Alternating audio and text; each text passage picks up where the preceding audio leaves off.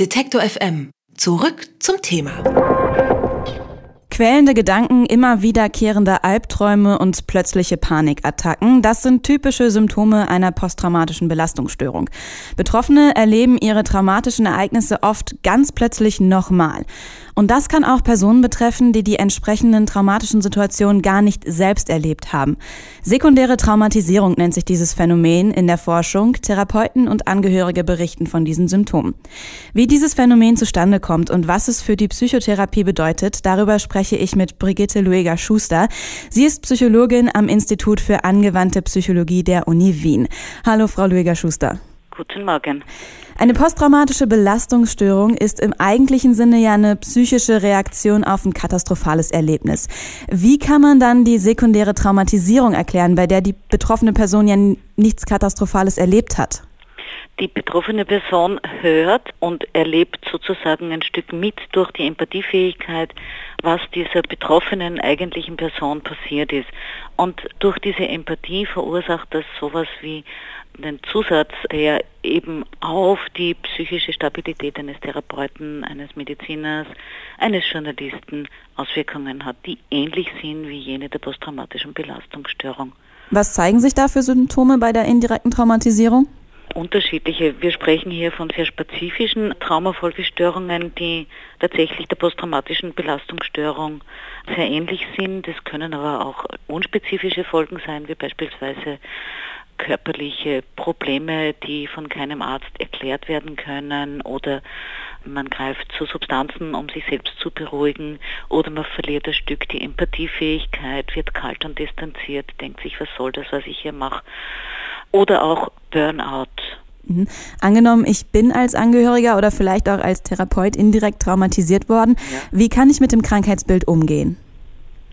Das ist sehr unterschiedlich. Wenn Sie angehörig sind, dann rate ich zu einer traumaspezifischen Therapie, äh, denn da ist natürlich die Nähe zum betroffenen Menschen, also zum Opfer, sehr viel größer und es braucht wirklich professionelle Unterstützung. Mhm. Sind Sie in einer Profession, wo Sie mit Trauma konfrontiert sind, dann sollte man einerseits schauen, dass man ausreichend Supervision hat, also auch im Team, in dem man tätig ist, dass man seine Tätigkeiten gut mischen kann, das heißt nicht nur mit traumatisierten Personen arbeitet, sondern auch mit anderen Themen sich beschäftigt im beruflichen Alltag. Und es kann die Leitung einer Einheit, die mit Traumapatienten arbeitet, natürlich viel beitragen, indem sie auf ein wertschätzendes Klima achtet, indem sie die Tätigkeiten steuert und indem sie ausreichend Supervision zur Verfügung stellt. Mhm.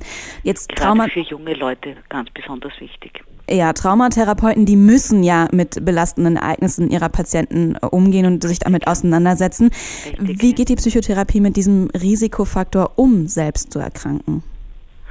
indem sie eine gute, gute Ausbildung zur Verfügung stellt. Wir haben gerade im deutschsprachigen Raum einige Ausbildungen, die spezifisch für Traumatherapie zur Verfügung stellen und da wird mit diesem Thema auch umgegangen. Das heißt, man versucht die Person in ihrer Kompetenz mit traumatisierten Personen zu arbeiten, so zu stärken, dass sie damit gut zurechtkommt. Das heißt, sich auch immer wieder distanzieren kann. Und freilich hilft auch ein ausgeglichener Alltag, also eine gute Freizeitstruktur, gute Beziehungen und einfach mal auch alles sein lassen können und nicht immer nur verantwortlich sein. Die Arbeit mit Traumatisierten hat nämlich auch so einen moralischen äh, Druck, wo man denkt, es ist so entsetzlich, ich muss helfen, aber man kann nicht immer helfen. Und das wird in Ausbildungen gut vermittelt. Was es mit dem Phänomen der sekundären Traumatisierung auf sich hat, darüber habe ich mit Psychologin Brigitte Lueger-Schuster gesprochen. Vielen Dank für das Gespräch. Auf Wiederhören. Wer unsere Arbeit regelmäßig unterstützen und damit für mehr Programm sorgen will, findet uns auch bei Steady alle Infos auf detektorfm.steadyhq.com.